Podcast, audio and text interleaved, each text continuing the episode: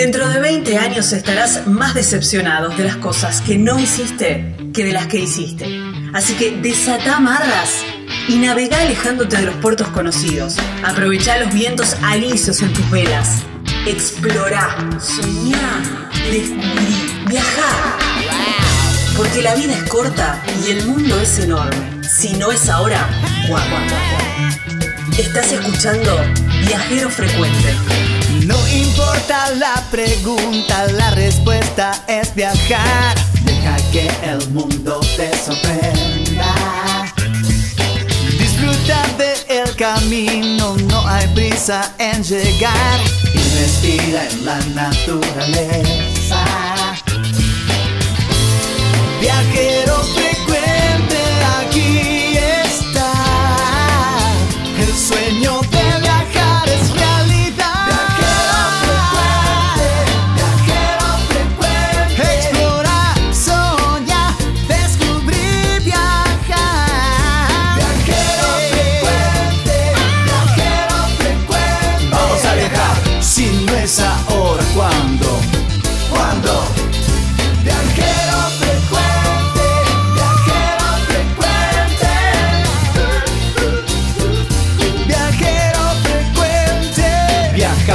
cambiarle la ropa al alma. Tienes que tomarlo con calma. El gran viaje que te entrega el cielo siempre comienza con un paso pequeño. A tu sueño, dale, dale vuelo. Y viajero frecuente te dirá que hay de nuevo. Viajero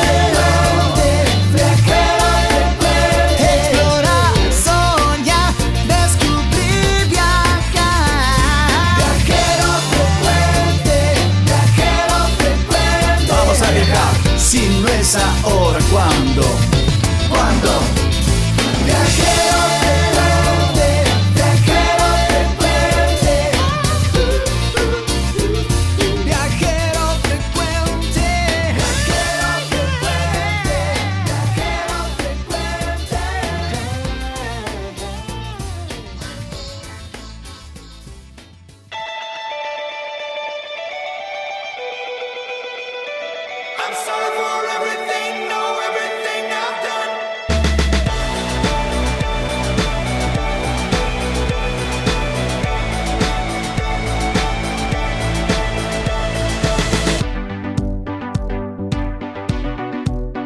Hola, hola, hola, bienvenidos a un nuevo programa de Viajero Frecuente en Radio. Cada semana aquí estamos, eh, presentes para llevarles nuevos sabores, nuevos lugares y sobre todas las cosas inspirarlos a viajar, eh, que les pique ese bichito viajero y que empiecen a viajar. Lucas Giombini es quien edita este programa.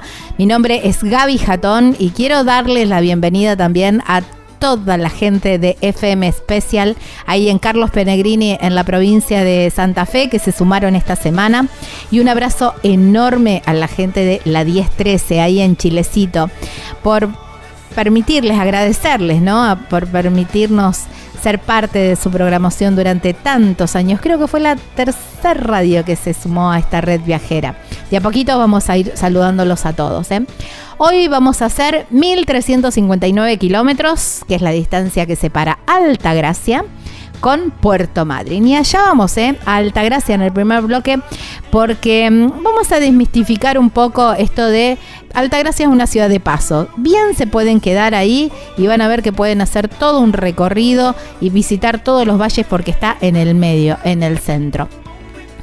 También nos vamos después para Puerto Madryn para hablar de, con Facu de Animal Travel, que bueno, han cambiado su nombre y queríamos felicitarlos y además fue muy viral un video que grabó de un varamiento de orca y la verdad que, bueno, quisimos hablar con él también para que nos cuente su experiencia y la verdad, enamorado de las orcas.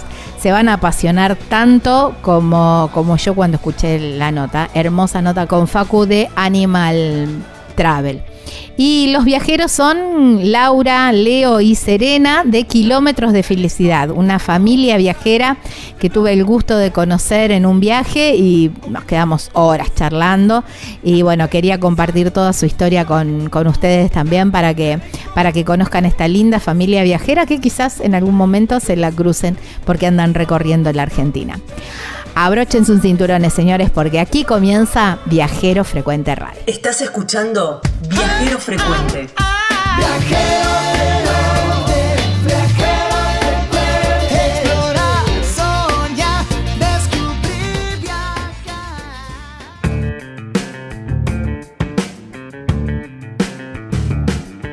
muy cerquita de Altagracia está la Bolsa, ahí muy famoso el lugar La Bolsa para, para ir a comer, pero también para ir y pasar unos días y alojarse ahí, ¿eh? porque está el complejo Mirador de Parabachasca. Y el nombre hace justamente todos los honores porque está ubicado sobre un balcón espectacular con unas vistas increíbles a las altas cumbres, Carlos Paz, todo el valle. Además, tiene dos piscinas, una que está así justamente sobre el balcón que tiene toda la vista y otra climatizada, cubierta, ideal para estos días de otoño o para más el invierno. ¿eh? Las cabañas son de tronco, hermosas, hay para cuatro personas que están completamente equipadas, obviamente, y hay otras, atenti, que están, eh, son eh, para parejas, con jacuzzi en la habitación, bueno, para pasar unos días súper románticos con unas vistas increíbles ahí de toda la zona. ¿eh? Un hermoso lugar muy pintoresco y además atendido por sus dueños, ¿eh? que eso siempre es un plus. Complejo Mirador de Parabachasca. Para las reservas lo llamas a Sergio al 351 555 5076 o le mandas un WhatsApp. Y si no, también los podés encontrar como Mirador de Parabachasca la Bolsa, provincia de Córdoba. En este nuevo destino de viajero frecuente,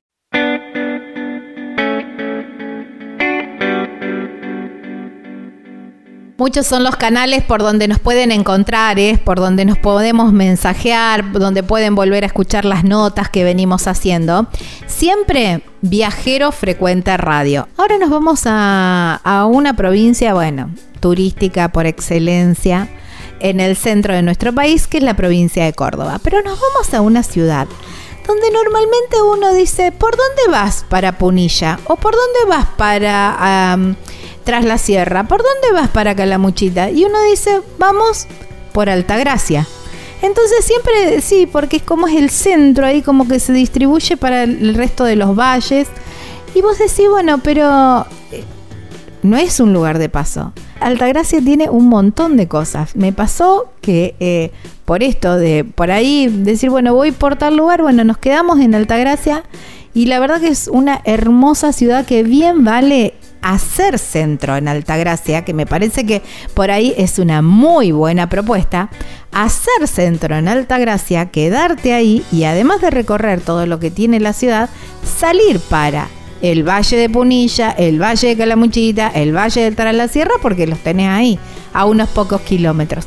Bueno, para hablar un poco más sobre, sobre, esta, sobre esta ciudad maravillosa, la verdad que es preciosa, bueno, la llamamos a Lara González, que es la secretaria de Turismo de, de Altagracia. Hola Lara, gracias por tu tiempo y queremos saber mucho más de esta ciudad.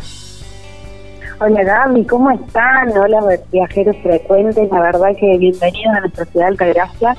Como decías vos, una ciudad que se encuentra en el corazón de nuestra provincia de Córdoba. Nos enorgullece decirlo porque, como decía vos, es el paso obligado entre todos los valles turísticos de Córdoba y, bueno, por supuesto, madre de lo que es el Valle de Carabatasca. Esta, este, este valle maravilloso que tiene pequeñas comunas y localidades bellísimas con ríos, con lagos, con sierra, con montaña, con muchas actividades para hacer durante todo el año. Y Altagracia es eso, Altagracia está a 36 kilómetros de Córdoba Capital. Está preparada para recibir a quienes tengan deseos de conocernos, porque si bien es una ciudad eh, definida como turístico-cultural, eh, es una ciudad que tiene verde, es una ciudad que tiene para hacer paracaidismo, para hacer golf, para los amantes de la naturaleza, tiene parques naturales, tiene deportes para hacer picnic al arroyo, tenemos eh, unos circuitos de acceso para conocer todo lo que es el senderismo, autoguiados con códigos QR. Bueno, además de decirte que Altagracia es patrimonio de la humanidad, una de las cinco estancias de Tal cual, bueno, eso iba por ahí también, ¿no? Sí, declaradas por la UNESCO en el año 2000. Altagracia es la única que tiene la estancia jesuítica en el centro de la ciudad, donde puedes hacer el circuito caminando, tenemos que tajar, el obraje, que la municipalidad lo está poniendo en orden al obraje, lo que es donde se hacían toda parte de, la construcción, donde estaban los negros esclavos. Eh, nosotros teníamos un colegio ahí y hoy el colegio tiene su sede y estamos trabajando muy fuerte para que sea un espacio cultural también. Ah, es que está al lado del, eh, está digamos del otro lado de la plaza. Claro, justo frente a la iglesia de Nuestra Señora de la Claro, tal cual. Eh, la verdad que es bellísima Altagracia. Altagracia tiene eh, de turismo el santuario de Nuestra Virgen de Lourdes, o sea que tiene turismo religioso, tiene un circuito religioso, tiene un arquitectónico, tiene paseos, ferias, eventos durante todo el año. Altagracia es madre de uno de los cinco eventos eh, turísticos de la provincia de Córdoba más importantes, que es colectividades. Claro. Eh, tuvimos Peperina, tuvimos Mionca en la temporada. La verdad que acabamos de cumplir 434 años de historia. Este, así que Altagracia es una ciudad donde podés eh, encantar. Así como te pasó a vos, nos pasa con sí, me encantó. Que pasa, conoce y dice yo me quiero quedar acá. El servicio, la atención, estamos preparados para eso. Un servicio gastronómico realmente de excelencia donde tres de los más famosos cocineros del país se encuentran en Altagracia. Así que imagínate lo que te estoy diciendo. Además decirte, el Museo eh, de Manuel de Paz, un músico compositor español donde vivió sus últimos años de vida, el Museo de Gabriel Dubois, referente, por ejemplo, La Araña del Teatro Colón fue hecha por Gabriel Dubois, un, un, museo taller donde lo vas a visitar y de repente te vas a encontrar con gente que está haciendo, eh, no sé, tallado en madera, cerámica, oh, pintura. Vos podés participar y llevarte de regalo lo que hiciste, de recuerdo. Museo Manuel de Falla, donde te vas a deleitar con una visita guiada con guías. Todos tienen visitas guiadas espectaculares, música y el Museo del Che para los amantes que también donde te vas a llevar una historia, donde permanentemente estamos renovando eh, todo lo que es el mobiliario, porque la verdad que estamos apuntando a que no sea un museo estático en todos los museos, ¿eh? te digo esto, que también estamos implementando mucho el tema de la muestra de artistas locales, entonces vos llegas a un museo y te encontrás con lo que vas a ver y con más, un plus. Entonces eso también es maravilloso para nuestra ciudad, para nuestros vecinos y para el turista que viene, ¿no? Quienes vinieron, Altagracia nos pasa mucho que, ay, yo vine de chico, me traían mis abuelos, o siempre decían por tierras hotel o por, por la historia de Altagracia, y vienen hoy y dicen, tengo los mejores recuerdos de esta ciudad bellísima. Así que, nada, en algún momento que tengan, algún ratito que tengan, algún fin de semana, algún día de semana, Altagracia todo el año está sí, tal cual, todo el año. Es verdad, es verdad. Eso es lo que tiene eh, Altagracia, que tiene, es como que eh, cada dos cuadras o tres cuadras te encontrás eh, con, con, algo con algo para ir, para, para quedarte, para instalarte, para conocer, para mirar, para eh, eso es lo que me encantó de, de Altagracia, es que no es que, eh, digamos, tranquilamente podés hacer todo un recorrido caminando, dejar el auto en algún lugar o en el hotel o donde lo quieras dejar y hay un montón de cosas para moverte caminando, para hacerlas caminando. Caminando o, por ejemplo, para los que por ahí tienen subidas y bajadas, este, en bicicleta lo podés hacer, hay también. alquilar monopatines, este, podés hacer para el que, como te decía, paracaidismo, podés hacer, tenemos dos de las mejores canchas del país, tenés golf, tenés cabalgatas, tenés trekking, tenés senderismo, o sea, a ver, para todos los gustos, para todas las edades, venís a comer, tenemos el cine Teatro Monumental Sierra, un espacio en, el, corazón, en el centro de, la ciudad, donde es un teatro con 1.300 plazas, es del año 50, fue reconstruido. ¡Ay, sí! Tenés razón que lo vi. Bueno, ese en julio vamos a, retomar con el Festival Internacional de Jazz, tenemos espectáculos, tenemos una grilla, eh, y bueno, una sala de exposiciones de arte. La verdad que esto que te digo realmente no es porque a mí mi ciudad, que la amo Se nota, se nota, se nota. eh, Lara, tienen algo que también me sorprendió muchísimo, que está, a ver, vos me vas a saber decir bien, sobre la ruta que va a Córdoba, me parece, a Ciudad de Córdoba, que es el ala del avión. Con una historia que mm, sí, mm, que no deja de sorprender y, y, es como que tenés que saber bien de qué se trata y querés conocer mucho más de, de esa historia, ¿no? Sí, es una historia de amor muy linda. Eh, fue la primera mujer aviadora, donde su marido en visa, este avión cae y, y construye en homenaje a ella esto que simboliza el ala de un avión.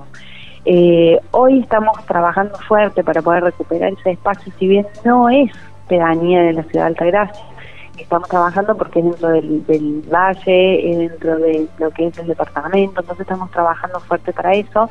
Eh, hoy quieren ingresar no puede porque es un espacio privado, pero bueno, es como decir, es una historia de amor muy linda y, que vale la pena que forme parte del acervo turístico y cultural de la Gracia. Claro, ella, estamos hablando de Miriam Stanford. Miriam, Miriam Stedford. Stedford, sí, Primera, Stedford, primera aviadora mujer. Que ella fallece en, en se, cae el avión donde ella estaba recorriendo en la Argentina y ella fallece en San Juan. Exacto, en San Juan. En homenaje a ella hace esta inmensidad que es más alta que el obelisco. Este, claro, es más alto que el obelisco. Sí, sí, sí. y mm, sí, no, porque lo vimos y me sorprendió, dimos la vuelta, entramos, no, no entramos ahí porque bueno, está todo sellado en la puerta, pero bueno, pudimos entrar ahí al parquecito que está y bueno, y después me empecé a conocer, eh, quise conocer la historia de esta historia de amor. Y que bueno, y dice, cuenta la leyenda que todas las joyas de, de Miriam están ahí enterradas con ella. No, no, no es una leyenda. Vamos a ser sinceros. ¿Vos que... contarlo como leyenda, lo digamos, la verdad es que no. Bueno, por eso yo dije, cuenta la leyenda, no sé, ahí los que te decían, decían eso, que, que enterraron las joyas de ella ahí junto con ella, en el, en el concreto, en la base de, de, este, de este lugar. Y, y, que, bueno, los restos también de, del, varón también están ahí, en un lugar oculto. Ah, sí, de su marido. Exacto. ¿Eso es verdad? bueno, eh, la leyenda lo cuenta. Ajá. Sí, sí, es un lugar muy misterioso. Es muy extraño el lugar. Es muy, extraño. Sí, sí, sí. Es como que tiene una energía muy extraña. Sí, nosotros tenemos un historiador que se llama Picón y él escribió sobre esto y cuenta verdades, ¿no? Que por ahí, bueno, como todo, como todo, eh, la actividad turística tiene eso, ¿no? De, darle un plus de leyenda, de misterio y, que ayuda, ayuda al relato, pero bueno, a veces no todo es cierto, por, por decirlo de alguna manera, ¿no? Este relato de que están ahí los restos o las joyas, bueno, no. bueno, bien vale. Bien, vale, para que, abrir el misterio. ¿eh? Yo los invito a que pasen por ahí porque la verdad que después se van a ir enterando de otros pormenores que no están en nosotros contarlos, pero bueno, eh, para... claro, vayan, claro, vayan, interiorense, vayan a Altagracia, interiorense sobre, sobre la historia de esta la de avión que, que está camino a Córdoba, ¿estoy bien en esa ruta? En la ruta 5, la ruta 5, la ruta, provincial número 5. Pero bueno, nos traíamos a Altagracia, que conocen Altagracia donde van a poder ingresar a todos los sitios patrimoniales, a todos los centros culturales, al cine teatro, a los cines, a los paseos, al aire libre, unos días hermosos. Este, este otoño, la verdad que es divino el otoño en Altagracia porque tiene estos días calentitos y las noches fresquitas. Así que para ir a cenar a un lindo restaurante, pasarlo lindo, pasar ahí está. libre. Espérame un chiquito ahí, espérame que me quedo ahí un chiquito. Restaurante, me dijiste que eh, tienen muy buena gastronomía. Ahí en el valle también eh, hay muy buena gastronomía, ahí en la bolsa y todo eso. Pero, mm, eh, porque, viste, todo el mundo te dice, tenés que ir a comer a la bolsa. Pero quiero saber cuál es lo típico, lo que no puedo dejar de probar si voy a Altagracia que no te puedo decir algo típico, típico, típico. No hay un, plato que te diga típico. Ahora, sí te puedo decir que está los famosos gallegos, donde hacen una comida que te querés morir. Son eternos las colas porque la gente realmente se come muy bien y muy rico. Tenemos mm, excelente gastronomía en pastas, excelente gastronomía en gourmet, chivitos en todo lo que es la Avenida Libertador, tenemos un, un lugar que es realmente de excelencia donde comes comida gourmet y es realmente de primera calidad. Tenemos otra hostería que también es un golf donde se come muy bien también. Entonces, la verdad que vayas donde vayas, te juro que comes bien. No vas a, a, a, decir, che, qué pena que vine acá con mi pésimo. No, donde comas vas a comer desde un lomito hasta una parrillada, pasta, comida española, pescados, bueno, la verdad que a esta hora yo tengo una hambre. Sí, todo, no, todo, todo viene bien. Pero también esto, ¿no? Teniendo ustedes también la, la festividad de las colectividades, esa mixtura de colectividades se, se manifiesta también en la gastronomía. Entonces, por eso también los tres eventos más importantes que nosotros tenemos, más importantes por la dimensión de la convocatoria, ¿no? Peperina más de 100.000 personas, Mionca eh, estuvimos rondando los 90.000 también, entonces eh, en cuanto a, la cantidad o convocatoria de gente, están relacionados con la gastronomía. Claro, y sí, porque a los argentinos nos atrapa. Claro, por ahí.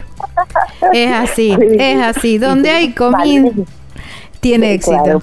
contenta. Tal cual, tal cual.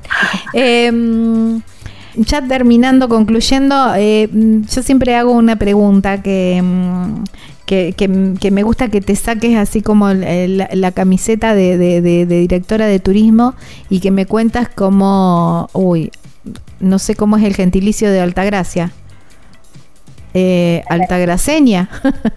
Altagraciense. Ah, Altagraciense, ahí está. Bueno, eh, que me cuentes cuál es ese lugarcito, ese rincón de Altagracia que es eh, el que a vos te atrapa, que es el que te gusta ir, no sé, ir a tomarte unos mates, que es el que te, el, que vos preferís, el, el más lindo de todos. A lo mejor no es un lugar súper turístico, pero es el que vos elegís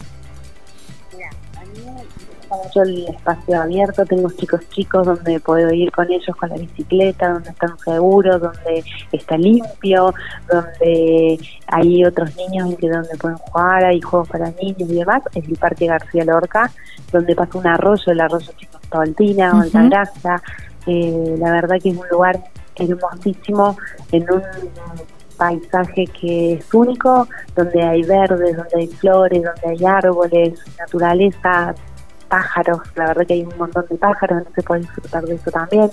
El Valle de Buena Esperanza es muy hermoso también y hay lugares donde puedes comprar unos chiquitos pastelitos, unos churros, entonces es lindo, es lindo pasar una tarde. Eh, un museo donde iría a deleitarme con la vista, a ver, eh, conocer su historia y, conocer un poco más de él, el Museo Manuel de Falla, por ejemplo, la uh de Crítica, eh, también están ubicados en lugares hermosísimos y por supuesto para ver la adrenalina me tiraría en paracaídas no lo dudo, fue una de las mejores experiencias. Eh, comería en un lugar eh, bien rico, cualquiera de, los que te dije puedo comer, que es muy rico. Y, soy católica y iría a la Virgen de Lourdes a, a agradecerle a la vida todo lo que me dio en estos años. Wow, qué lindo, qué lindo, qué lindo terminar así. Gracias, eh, Lara, te agradezco muchísimo por traernos un poquito de, de Altagracia a Viajero Frecuente Radio y nuestro consejo, eh, que se queden ahí en Altagracia unos días y hacer centro ahí. Esta, esta oportunidad de mostrar eh, nuestra querida Altagracia, la verdad que es una ciudad hermosísima es una ciudad que, está creciendo mucho, es conocida por eso que te decía, por la, parte cultural y turística, pero realmente es linda para conocer, para pasar unos días, está cerca de todo, está al paso y no se van a arrepentir. Así que bienvenidos siempre, muchas gracias a vos Gaby, te esperamos cuando quieras y de nuevo gracias por, por esta nota. Ahí está, por allí estaremos muy pronto. Muchísimas gracias. Abrazo enorme. Gracias por un beso. Bueno, estábamos hablando con Lara González, eh, directora de turismo de, secretaria de turismo de, de Altagracia, y nos trajo Altagracia. Divina, me encantó.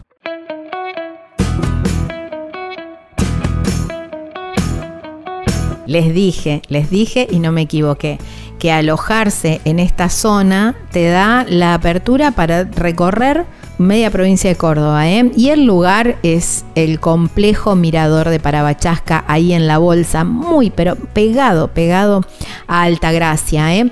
Un lugar espectacular porque tiene un balcón precioso, precioso, con vista a las altas cumbres, que en invierno tenés todo sonivado, espectacular. Después tenés eh, la vista Carlos Paz, eh, vista para el otro lado, para el otro valle, increíble, ¿eh? con una pileta climatizada, cubierta y también, bueno, para el verano o la pileta convencional, ¿no? La mm, natural. Las cabañas de troncos hermosas, con todo lo necesario para que vos puedas pasar unos días impresionantes, un quincho, parque, estacionamiento, bueno, todo lo que necesitas. Pero si vas en pareja, tienen las cabañas para parejas, que tienen el jacuzzi ahí en la habitación, espectacular para pasar unos días súper románticos. ¿eh? Ahí está. Bueno, lo podés llamar a Sergio al 351 555 5076. Si no, los encontrás como Cabañas Mirador de Parabachasca, ahí en La Bolsa, en la provincia de Córdoba.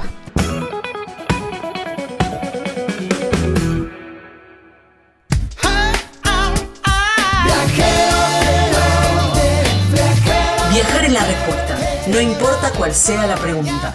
Estás escuchando Viajero Frecuente.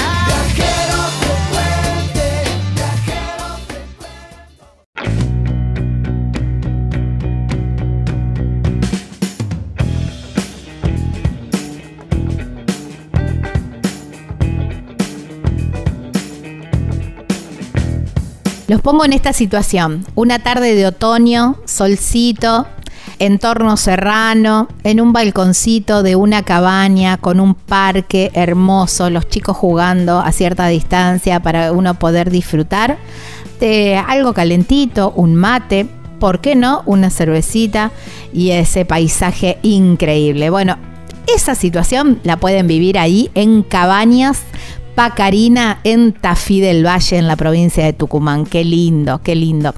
Y de ahí hacer quizás porque ya estuvieron en excursiones y hacer un momento de descanso, quizás en el desayuno, como ustedes quieran, pero bueno, es un lugar ideal también porque tienen muchas actividades, mucho para disfrutar o si quieren quedarse ahí y descansar y no hacer nada, también el lugar es privilegiado porque está en un entorno hermoso.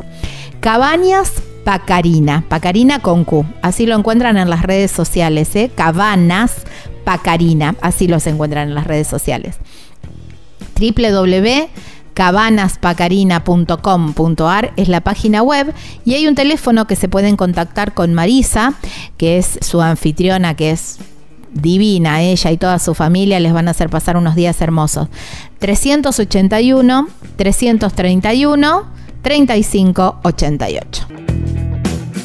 Hoy en Viajero Frecuente desembarcamos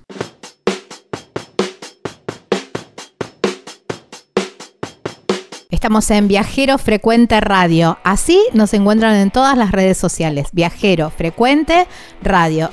Ahora nos vamos a, una, bueno, a una región, a un lugar increíble.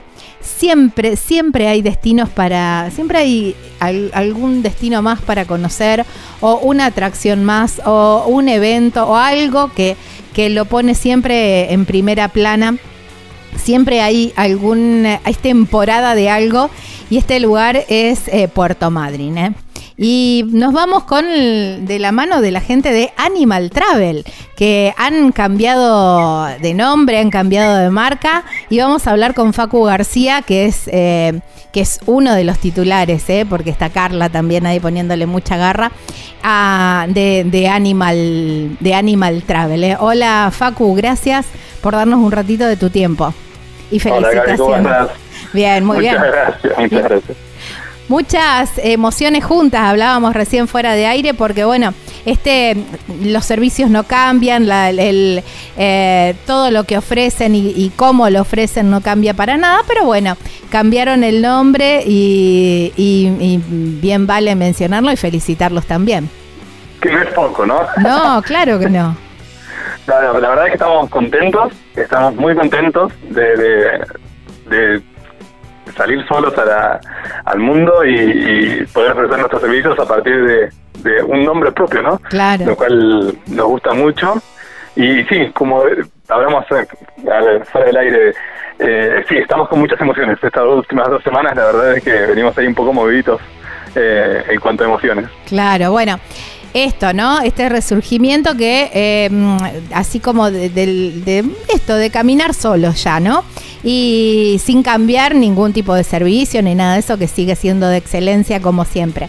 Y muchas emociones porque, bueno, yo sé que sos, eh, ya el año pasado hablamos sobre el, eh, la vigilia de orcas y bueno, se hizo muy famoso y muy viral un, un video que pudiste captar justo un varamiento, pero así, en primera, en primera plana, como que estaba esperando que pusieras la cámara para que, para empezar a actuar, ¿no?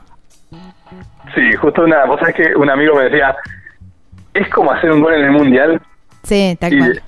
en el mundo nuestro, o sea, en este mundo que nos movemos de las orcas y captar no Eh, imágenes de los miradores públicos de, de Punta Norte en este caso, eh, el video la verdad es que sí, es un golazo. Eh, la- al momento de, de- de- de que lo pude filmar, ¿no?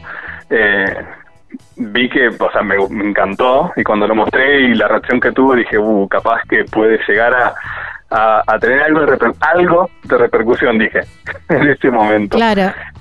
Y la verdad es que no, no. Está hace desde el 17 de marzo que, que lo filmé, está dando la vuelta al mundo. No, no, sí, es increíble. Lo que pasa es que, raro. sí, eh, lo que pasa es que la, la enganchaste justo, digamos. ¿Cómo, cómo es esto? Mm, Sí, eh, ¿cómo, ¿cómo es la experiencia de, de este, mm, del- de la vigilia? Siempre vos lo aclarás a eso. Cuando uno hace esa excursión, nunca sabe si realmente, porque esto es naturaleza, al 100%. Uno no, no tiene contratada la orca de decir, bueno, a ver, dentro de cada 20 minutos aparece y sale. No, esto es naturaleza eh, viva, ¿no? Eh, em, en, su esplendor. ¿Y Son muy particulares. cómo es Son el...? muy, son- son muy particulares, ellas son muy únicas, son muy inteligentes, están en el tope de la cadena alimenticia del mar, o sea que ellas comen todo lo que quieren y nadie las come a ellas, no tienen depredador, son el super depredador del mar y andan en grupos, o sea, son muy únicas y entonces el comportamiento por ahí no se puede predecir. Claro. Lo, que sí- lo que siempre digo yo, lo que le digo a los pasajeros es, con ellas solamente tenemos posibilidades Claro, no hay certeza. Pero sí tenemos meses en el año en que tenemos más posibilidades de verlas, que tienen más actividad, que estamos marzo, abril, ¿sí? En Punta Norte, y lo que es, como hablamos anteriormente, eh, en otra nota, octubre, noviembre en Caleta Valdés. Son los momentos del año en que tenés más posibilidades. Claro. Y después durante el año viven acá, ellas viven acá. Pero bueno, cuando tener tantos lugares para comer, eh, tal vez eh, se distribuyen más, entonces se ven menos. Pero durante estos meses, octubre, noviembre en Caleta Valdés y marzo, abril en Punta Norte, tenemos más posibilidades de verla. Y lo llamativo y lo que siempre por ahí yo rescato es que viene gente de todo el mundo Mm, a tratar de captar lo que yo tuve la suerte de captar en el video, que es un varamiento, Un varamiento, intencional. Sacar claro. una foto o un video, ¿no? claro. Y estás ahí en la disyuntiva también. ¿Qué, qué cámara agarro? Ya no, no, la desesperación debe ser terrible porque querés filmar y querés verlo también. Crees todo. Sí, sí, eh, aparte es impresionante cuando la, ballena eh, sale, sale del agua, vos decís, bueno, chau, se quedó acá. Y no, y después, bueno, vuelve, como vos decís. Eh, es eh, realmente es maravilloso y bueno, qué bueno que, mm, que pudiste eh, a- grabarlo para deleite de todos nosotros también y poder ver el fenómeno, ¿no? Eh, es, es impresionante. Y, mm, y esta, esta excursión vos decís que está durante todo mayo, durante todo abril. Y mm, más o menos cuánto, cuánto tiempo es la vigilia. La dije, en lo que es el tour, ¿no? Nosotros ofrecemos unas casi cinco horas de, de, de oportunidades, le decimos nosotros, que por ahí en otros tours vos pasás una hora. Sí, por ahí, si en el tour regular de Península tenés la suerte de que justo cuando en ese momento que vos estás ahí viendo los elefantes, los lobos marinos o los pingüinos, ves orcas, entonces por ahí siempre nos quedamos un ratito más. Tampoco es que, no, no, vamos chicos, no, hay orcas, o sea, nos quedamos más tiempo. Pero acá lo que tenemos es, por ejemplo, hoy, la regular llegó a Punta Norte a las once y media, porque esos son los tiempos que, que se maneja. Y yo, en un tour de, de orcas, como la marea estuvo a las 8 de la mañana, yo lo hubiera pasado a buscar a las 5 de la mañana. Claro. Está bien, suena mal, pero digo, buscamos la marea, buscamos el mejor día posible y en base a eso hacemos la salida. Claro. Para intentar tener la mayor cantidad de posibilidades posi- de, de oportunidad posible Claro. dentro de lo que nosotros podemos hacer. Y después, siempre obviamente dependemos totalmente de ellas. Claro, tal cual, ¿sí? por supuesto. Pero bueno, por eso es- la gente que nos sigue ve que constantemente estamos subiendo videos. Porque también nosotros forzamos a esa suerte a veces, lo que nosotros decimos, eh, a veces nos dicen, no, es una lotería. Sí, es una lotería, en la cual yo considero que tengo muchos más números que otras personas. Claro. ¿No? Por buscar la marea, buscar el momento, Claro, buscar sí, el sí, lugar. vas buscando las oportunidades y bueno, después sí, todo, digamos, es- es- las variables más o menos están, pero después sí es azaroso. Le- y eso lo convierte también en algo único que el amante de las orcas siempre te dice, wow, y ponerle, va un día y no las vemos, ¿sí? Porque a veces pues, yo digo cinco horas, pero el otro día estuve como siete horas, ¿sí? La vigilia es eh, una cuestión de paciencia y espera, pero la recompensa es enorme. No, sí, ni hablar. Yo estuve como tres horas, no las vi. Eh, no, no, no, no. Cuando, y cuando estás ahí, digamos, ¿se ven a lo lejos o, o nada? Estás mirando lobitos hasta que- a ver si aparecen. Digamos, ¿vienen de, go- de, de- de golpe así de, o, o- o se las ve dando Pueden- vuelta? Pueden aparecer, o sea, depende del lugar. Punta Norte, Caleta son por ahí, tienen diferentes miradores, son muy similares en cuanto a la, a la distancia, pero lu- de distintos lugares donde aparecer. Entonces, vos la podés ver. Ver una orca, porque a veces la gente me dice, no, pero si veo una orca, ¿la veo bien y vara? No, no, no. a claro, ver. no. Verla puede significar que estén lejos, vos las ves, durante cinco minutos se van y no la viste más. O la ves de lejos durante cuatro horas, nunca se acercaron y se fueron. O te hicieron una pasada por delante del mirador, ¿sí? Como dos respiradas y se fueron. O como los últimos dos días que estuvieron eh, alrededor de cuatro horas, ¿sí? Eh, yendo y viniendo No, no y, practicando, practicando varamientos o, o haciendo un varamiento o una captura o, o jugando con un alga. O sea, haciendo un varamiento para Claro, agarrar un alga. claro. Sí, porque claro, porque también se van, porque también hay eh, hay que explicar que las mamás enseñan a sus bebés también a varar. Esto es una técnica que se enseña de madres, o sea, de, de generación en generación. ¿Sí? Es una herencia cultural que tienen las orcas. Y esto, las otras orcas de, de las familias de Punta Norte saben hacer esto. ¿Sí? Claro. Pero las demás orcas del mundo no saben cómo se hace. Claro, tal cual. ¿sí? Y estas enseñan de madres a crías, ¿sí?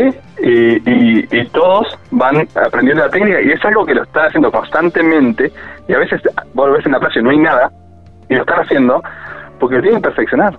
Si Claro. se quedan varadas, mueren literalmente. Entonces, Claro. tienen que perfeccionar la técnica. Por eso es algo tan fascinante, ¿no? No, Más allá sí. que vos la ves en el mar sin hacer esta técnica y son fascinantes igual. Sí, O sea, no, cada son video de orcas que va dando cuenta al mundo que vos ves, las ves y wow, te generan una sensación de que no pueden ser que sean tan ágiles o tan veloces o tan Claro, fuertes o sí. salten tan alto. No, la verdad Sí, son hermosas. que son únicas. Facu, ¿y, mm, y los machos qué tienen? Eh, ¿Son así monógamos o es la familia de un macho con varias hembras? No, acá es un tema matriarcal. La Ah, jefa de la familia es Bien por las una orcas, me gusta. Cada vez más hincha de las orcas soy. Y vos fíjate qué inteligentes que son, ¿sí? Que el macho no va a copular en su familia. El macho se va a otra familia para copular. Claro, Esto le da la variación genética claro, eso, claro, por una cuestión genética. que ayuda a la supervivencia de la especie. Entonces, es, es tan único, ¿no? y aparte, después que hay muchas cosas por ahí que llaman la atención, porque decís, son depredador tope. O sea, ellos comen lo que haya en el mar. Entonces, ¿cómo no acaban con todo? No, porque la naturaleza las regula. No, claro. Tienen una cría cada cinco años. Vos sabés que a cierta edad dejan de tener crías las hembras. Claro. Entonces es como la- nosotros. Claro, eso ¿Sí? te iba a decir. A cierta edad dejan de, de- de tener descendencia. Entonces la misma naturaleza se encarga ¿sí? de regular a las orcas. Es algo fascinante. Eh, por eso son tan por ahí seguidas y, y llaman tanta la atención eh, en el mundo. Y lo más importante, y algo que no mencionamos, las orcas son delfines. ¿sí? Claro. La orca es el delfín más grande del mundo. Claro, no es ballena.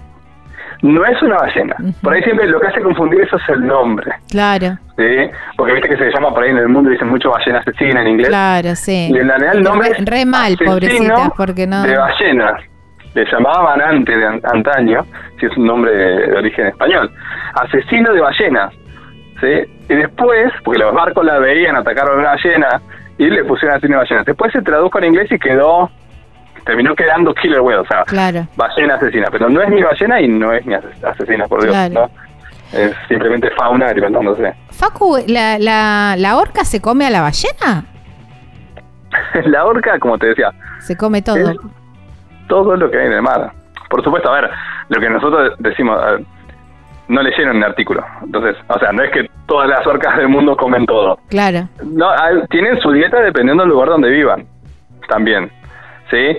Pero sí, las orcas de acá, las de acá tienen una dieta bastante variada. De, acá Oh. comen lo- lobos marinos, elefantes marinos, eh, peces, tiburones. Pueden eh, atacar una ballena, por supuesto, por lo general atacan a los ballenatos, ¿sí? acosan. Claro, sí, sí.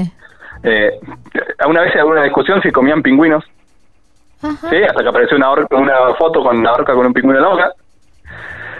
Ahí tenés con pingüinos, o sea... Eh, No se cuida de nada la... Sí, una dieta muy variada. Muy variada. Ajá. Por eso, eh, y eso hace más único al varamiento. Claro, O sea, teniendo tanto es verdad. Y tan ¿Qué necesidad? ¿Qué necesidad tenés de arriesgarte? No, andás a ver, o sea, vayamos a saber por qué llegaron a desarrollar eso. Es verdad. Sí, yo a veces me atrevo a pensar, de decir, de- y, y por verlas, ¿no? Y de tanto de ver los comportamientos en el mundo y más, digo, tal vez porque pueden, Claro. Sí. ¿no? O sea, ¿por qué hacer algo innecesario tal vez si tenés un montón de alimento dando Claro, vueltas? es verdad. Y peligroso. Y, y bueno, y los que hacemos esas cosas por lo general somos nosotros. Innecesario y peligroso. Claro. Entonces digo, por ahí, digo, tal vez lo, lo desarrollaron porque podían y, Sí. y lo siguieron y se fueron enseñando y, lo y bueno. Por, adre- por generar adrenalina nomás. ¿Eh? Uno, a ver, bueno. Pero, pero, Pero bueno, para verdad es nosotros un, deleite también. Es un espectáculo único. Tal cual, tal cual. Eh, y me encanta porque, bueno, esto que vos decís, ¿no? Esta oportunidad que ustedes dan de, de- de ir pensando en el momento exacto y poder, eh, y, y poder hacerlo, ¿no? Y poder maximizar quizás las posibilidades de, de, de, de Es eso, avistamiento. Nosotros ya en el tour regular de Península, Mm. sí, obviamente cuando no están las ballenas, cuando tenemos ballenas es, o sea, la, la reina es la ballena, ¿no? Entonces todo gira en, en torno al avistaje de ballenas. Pero después, en el verano que estamos más liberados, siempre el tour regular ya de por sí de Península Valdés se acomoda dentro de lo posible, en los tiempos del tour, vemos las mareas también, no es que dejamos en un tour regular no le damos bolilla, no, no, no, en el tour Claro. regular también miramos las mareas, vemos qué visitar primero y demás. Lo que pasa que en, la- en el tour de vigilia de Orcas lo centramos exclusivamente. todo, sí, y si yo tengo que, yo le aviso, te digo pasajero, te paso, o sea, a las 5 de la mañana te paso a buscar porque tenemos que estar apenas abre la unidad operativa, Claro. porque la marea está ahí, como hoy, por ejemplo, yo hoy salí a las 5 de la mañana. ¿Por qué Ah. la marea está a las 8? Claro, y sí, Entonces, no podés atrasar la es- marea. Exacto, y, y si no perdés posibilidades, no, entonces no hagamos un tour regular tal vez, Claro. ¿no? Por eso no, sí. Eh, no, no, eh, te quería preguntar, ¿por qué no se hacen eh, avistajes eh, de, de orcas así como se hacen de ballenas en, en embarcaciones? ¿No, ¿No es posible? Qué buena pregunta. En el, en el mundo hay, en el mundo hay avistajes de tal vez embarcados donde te llevan a ver orcas. Pero a- acá lo que pasa es que tienen tanto territorio que un día están en el Golfo, otro día están afuera, Claro. otro día están en el norte, otro día están en Camarones, a 300 kilómetros al sur. Eh, está bien, está bien, no, no es común, pero por ahí se cruzan a, a Punta Bermejo, a Río Negro. Entonces, no sería posible seguirlas. Claro. Eh, porque como no tenemos lo importante, ¿no? No tenemos nada. Nosotros no le damos nada acá a la fauna para que esté acá. La fauna está acá porque quiere. Y no tenemos y no le instalamos dispositivos para estar siguiendo, rastreándolas Claro, y demás. sí, sí, sí. a- por ahí a las ballenas se le ponen dispositivos, pero porque es necesario para saber el movimiento o el, el lugar que ocupan. Claro. Para Sí, una cuestión de estudio, digamos, no, no por otra cosa. La idea, claro, es proteger lo- donde ya se están. Pero bueno, y las ballenas, vos las tenés en el Golfo, están en el Golfo, frecuentan el mismo lugar y son mucha cantidad, estamos hablando de miles de ballenas, Claro. contra grupos pequeños de familias de orcas, estamos hablando que las orcas de Punta Norte son alrededor de 23. Claro, Sí. muy, muy Entonces, poquitas. Es bien y claro, y aparte el movimiento que tienen no, no sería posible por la distancia que abarcan. Claro. Entonces, por eso es costero el, el, tema del avistamiento. De... Después hay, constantemente hay un barco navegando y, y, y se cruza una orca, hay un barco pescando y se cruza una orca, hay un barco que va a hacer snorkeling y capaz se cruza una orca, o un avistaje de ballenas inclusive, Claro. que si a veces podés cruzarte una orca, ¿sí? O algún, también tenemos otros tipos de delfines acá. Eh, ah, eso también como el delfines. bueno, no me digas más. Pero bueno, eh, no, no, no, no, no se hace por eso. Claro. No, no, un avistaje embarcado de. Está bien, está bien, me parece bárbaro. Siempre Eh, me lo preguntan igual, ¿viste? Porque, Claro, bueno, claro, sí. Llama la atención, ¿por qué no? Está dentro de las de las posibilidades, digamos, o- o hay tanta oferta de, de excursiones y de tanto para hacer ahí en Madrid y bueno, me preguntaba por qué no hacerlo y me parece Exacto. perfecta la, la- la respuesta. Facu, íbamos a hablar de, del Valle de Treleu y nos volvimos a, a quedar con las orcas porque la verdad que es eh, apasionante, ¿no? Y cómo lo contás también y, y cuánta sapiencia que tenés y está, y está buenísimo. Imagino lo que debe ser un tour con vos que ya muy pronto lo vamos a hacer si Dios quiere. Porque Sí, se- la- la- sí, sí, sí, tengo, de- en realidad pasé este verano, pero pasé de Pasaste largo. y te no quería decir que pasaste y no pasaste por acá, pero eh, Pasé, no, no, vi que no, disfrutaste y vi que disfrutaste mucho de los lugares que tenemos. Sí. Eh, la verdad es Pero estaba genial, con muy genial. poquito tiempo, digamos, Madrid pasé a, hacia darle una caricia nada más y, y tenía, bueno. Aparte que ya me, vas escuchando por aquí y decís, no, si este me agarra, me saca a las 5 de la mañana, me va a traer de vuelta a las 10 de la noche. No, no, por favor, quiero que hagas eso ahora cuando tengo que ir, a lo mejor eh, vamos a ver si para, para época de, de ballenas. Me dejé, digamos, pasamos muy, muy rapidito por Madrid porque quiero ir en época de ballenas, entonces bueno, y, y No, vi, priorizamos vi- vi que cosas. visitaste el dique, vi que visitaste sí, por sí, ahí sí. un poco el valle, disfrutaste, vi que disfrutaste mucho la playa de Madrid. Y la verdad es que, vos vos sabés que siempre me pasa con los pasajeros. Dicen, yo me voy, pero ya te digo que vuelvo para tal cosa. Claro, tal cual. Si vinieron en verano, me decís, vuelvo para ballenas. Si vienen para ballenas, dicen, no, voy a venir en, en- en En enero claro. para la playa. O, o para ver pingüinos en el clímax de la colonia. O para intentar ver orcas. Siempre como que, Es que. te queda algo, ¿no? en el que es- tintero. claro, es que Madrid tiene eso. Eh, En cualquier momento del año que vayas, vas a tener algo espectacular para vivir, pero te, siempre te queda algo pendiente. Porque, bueno, la naturaleza es así y tiene, y tiene estos ritmos. Entonces siempre hay un buen pretexto para ir a Ah, Madrid. tiene, tiene, no, tiene por ahí mucha, tiene diferentes momentos en el año donde ocurren diferentes cosas o tal vez de diferentes formas. claro, y, y con diferentes fauna tal vez también. ¿no? Claro. Esto es muy importante lo que siempre hablamos con vos. Entender qué lugar estás visitando. claro. Que esto es fauna en libertad y, y- y todo tiene su, ritmo y su momento, ¿no? Mira, Exactamente. cosas únicas, justo estás mencionando cosas únicas como el varamiento y todo esto que estamos hablando. Tenemos un viacrucis submarino ahora. Tenemos el único lugar del mundo que tiene un Claro. viacrucis submarino Exactamente. y ocurre este fin de semana el, el- El de- fin de, la semana de Semana. Santa. Claro, tal cual. Sí, tienen cosas increíbles, increíbles. Bueno, cositas. Facu, agradecerte muchísimo por, eh, por tu tiempo. Sé que tenés un montón de excursiones pendientes, pero bueno, siempre te haces un lugarcito para nosotros. Para la próxima, Vamos a hablar Para la de, próxima, de Trelew. prometo hablar del valle, Vamos a de hablar de Trelew, Gaiman, el Gaiman, el Museo cual. Paleontológico y, y Bueno, pero lo que pasa es que ese, si hay uno atemporal, 100% es ese, esa excursión. Entonces como que siempre la vamos dejando Está todo el para año, está todo el año, adelante. la verdad es que... Porque los que sí, dinosaurios pero- no se van, Sí, no se están ahí, no se mueven, están ahí siempre. Entonces No, siempre lo vamos dejando. siempre, entonces, eh, pero también es muy linda, muy linda salida, ¿ah? muy linda salida, Sí. porque uno puede venir a hacer ballenas o pingüinos, o, pero el valle es como que siempre lo- lo, terminan haciendo porque Obvio. Llama la atención. Tal cual, Eh. por eso.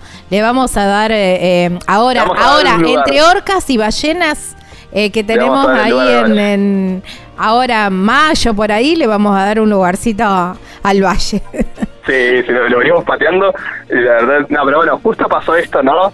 De que, bueno, vos que me ayudaste de que, che, ¿no querés comunicar que cambiaron la marca? Sí. Que el nombre, que es algo medio importante. Y bueno, y el tema del video, El tanta video, no, sí, repercusión que obviamente, tuvo, y eso, obviamente. bueno, te, le Bueno, que el bolsito si alguien, si alguien todavía no vio ese video, busquen en Instagram Animal Travel Madrid y ahí lo, lo van a encontrar. En cualquiera de las redes de Animal Travel Madrid, ahí lo mm, van a encontrar este video y muchísimo de las excursiones y de todo lo que, lo que están haciendo ustedes ahí en, en Madrid están en las redes sociales y la página web que es www.animaltravel.com.ar. ¿Está bien? Perfecto. Ahí está. Bueno, abrazo enorme porque nos re que te pasamos de tiempo. Muchísimas gracias. Y te mando un abrazo grande. Bueno, otro, otro grande para vos y para Carla y felicitaciones. Muchas gracias, muchas gracias. Chau, chau.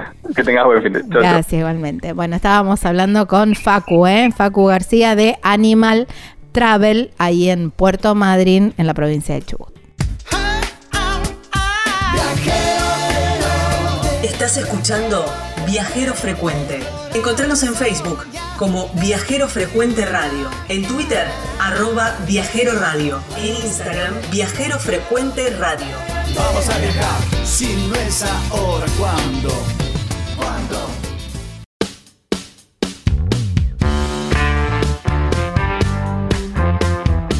¿Por qué ir a mm, alojarse en la locura de una ciudad si tenés a solo cinco minutos un lugar increíble, un pueblito serrano con vistas preciosas y un entorno maravilloso? Bueno, esto puede suceder en Cabañas Punto Serrano, ahí en Carpintería, en la provincia de San Luis. Un lugar hermoso, ideal para descansar, rodeado de la naturaleza y muy cerquita de la ciudad de Merlo, ¿eh? que tiene todo, todo, toda la noche y toda la diversión. Cabañas completamente equipadas para todo lo que necesitas y además unos desayunos que bueno, son increíbles. ¿eh? Roberto y Karina están ahí para atenderte y los podés contactar a este número, mira, 11 45 63 68 05 por mail serrano en las redes sociales los ubicas como punto serrano carpintería y la página web que es súper completa www.serrano.com.ar Escuchando Viajero Frecuente. Encontranos en Facebook como Viajero Frecuente Radio, en Twitter arroba Viajero Radio, en Instagram Viajero Frecuente Radio. Vamos a viajar, si no es ahora, ¿cuándo? ¿Cuándo?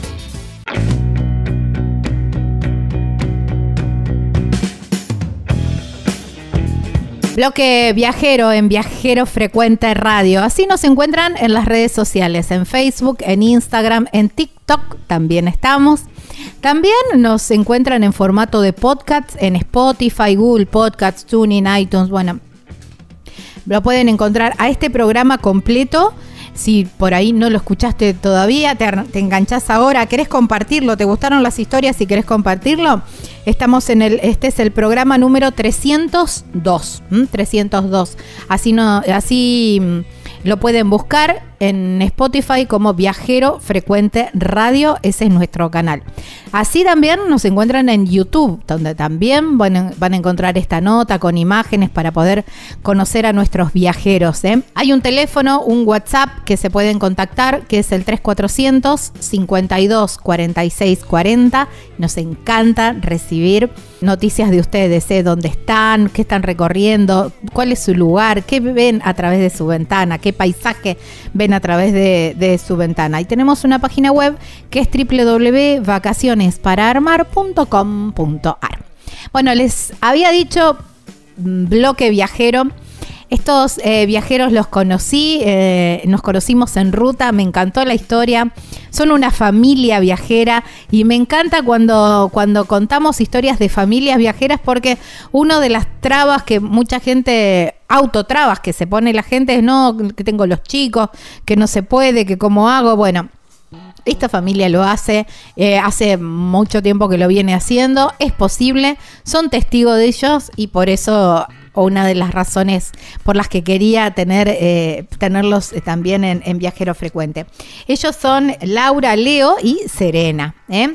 Y los encuentran en las redes sociales como kilómetros de felicidad.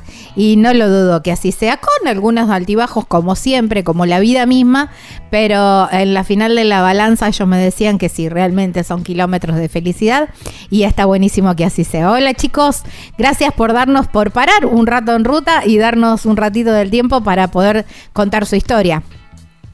Hola, ¿qué tal? ¿Cómo están? Eh, les habla Leo y bueno, aquí estamos con, con Laura, mi señora. Hola, hola a todos. Un gusto estar acá. Bueno. Eh, en este momento bajó un ratito a jugar, que está con nuestros chicos viajeros, así que bueno, la nota la vamos a hacer nosotros con Laura. Está bien, qué bueno. Qué bueno esto, ¿no? Y mm, empezando casi por la mitad de la, de la pregunta, pero bueno, no importa. Esto de que vos decís, bajó a jugar con otros chicos viajeros y, va conociendo gente, Serena va conociendo gente a medida que van corriendo los kilómetros y eso está buenísimo, ¿no? Sí, la verdad que sí, porque em, eh, una de nuestras preguntas y nuestras dudas cuando salimos era cómo iba a reaccionar ella, porque en definitiva nosotros decidimos viajar y queríamos hacer esto, entonces bueno, eh, nuestra mayor preocupación era ella y la verdad que eh, nos admiramos y nos sorprendimos para bien, así que ella siempre encuentra chicos para jugar y bueno, y la verdad eso, que tampoco es que estamos solos porque en la ruta vamos encontrando la verdad que varias familias, así que nada, ella siempre está en compañía también. ¿Cómo fue esa decisión de decir, bueno, esto que vos decías, y yo lo comentaba también al principio, ¿no? Que eh, uno de los limitantes, entre comillas, es esto de no, tengo los chicos chicos que están en la escuela. ¿Cómo fue el, el, tomar la decisión? ¿Cómo, ¿Cómo vino, bajó esta idea de, de hacer de la vida un viaje? Bueno, en realidad empezó un poco al revés que la mayoría, ¿no? Que, uno se prepara y prepara su vehículo y todo para hacer esta, este viaje.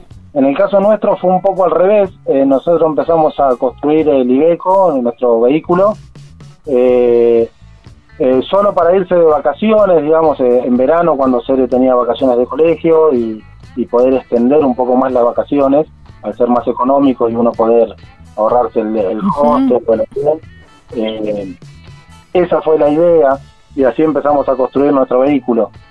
Eh, llegado a casi terminado, digamos, había que homologarlo eh, como motorhome, entonces eh, fui a un ingeniero, que es el que te hace todo ese trámite, y él me dijo, ¿sabes qué le dice a unos viajeros? Me dijo que se fueron a Argentina, Alaska, y me había dicho el nombre de su proyecto, y bueno, y quedó ahí, ¿no? Y volví a casa contento que había terminado los papeles del vehículo y a la noche sentado me puse a mirar, eh, me acordé el nombre que me había dicho y me puse a, mirar videos, ¿no? Y justo cumplían un año de viaje y bueno, habían hecho un video eh, con todo fotos, ¿no? en la nieve, en la montaña, en la playa y nada, fue algo que, que me rompió la cabeza en ese momento y, empecé a pensar, de, wow, ¿por qué no, no poder hacerlo, no? Yo quiero esto para mí. Claro, esa fue eh, las ganas, ¿no? Y será que fueron tantas las ganas que bueno, se lo comuniqué a Laura, un poco modo de, chiste y de locura, eh, porque no teníamos nada que ver con el paro de los viajeros, no, no teníamos ni padres viajeros ni nada, eh, una familia muy, muy estructurada, digamos, y, y bueno, y fue empezar a solucionar eh, respuestas, ¿no? Que, y qué vamos a hacer con el colegio de la nena y qué vamos a hacer con los negocios, que en ese momento teníamos eh, locales de ropa. Eh, y fue como meterle ganas y, decir, bueno, veamos cómo hacen otros viajeros con el tema del estudio, los negocios, veamos qué hacemos, los cerramos, si total lo vamos a trabajar en viaje. Y nada, fueron tantas las ganas que todo se fue cerrando y dando para, para que podamos salir y en dos meses, digamos, hicimos todo, cerramos todo, dejamos la casa, dejamos todo y salimos a, la vida, como decimos nosotros. Wow, dos meses. Imagino eh, esos dos meses en, la cabeza de ustedes, bueno, esto que vos decías, ¿no? Encontrando respuestas y, mm, y, gestionando las, eh, no sé si problemas, pero bueno, los inconvenientes o las cosas que venían, eh, que, que iban apareciendo. Pero, ¿cómo fue para la familia? Vos decís una familia muy estructurada, eh, los abuelos te llevas a la nieta y, mm, y, el resto de la familia, pero vos sos loco, ustedes están locos, ¿qué se van a hacer? ¿Cómo van a vivir? Me imagino todas esas preguntas típicas, ¿no? Sí, sí, eh, fue algo muy raro, ¿no? De responder porque, como te digo, nosotros no veníamos ni del palo de viajero ni de nada y eran muchas preguntas de, los abuelos de Serena, bueno, y de toda la familia, ¿no? Que dónde vamos a dormir, que cómo vamos a parar en la calle, que qué vamos a hacer con la nena, y cómo nos vamos a solventar, y que si nos pasa algo y estamos lejos, y como que eran muchas preguntas que no tenían respuesta en ese momento porque no, no lo habíamos hecho todavía.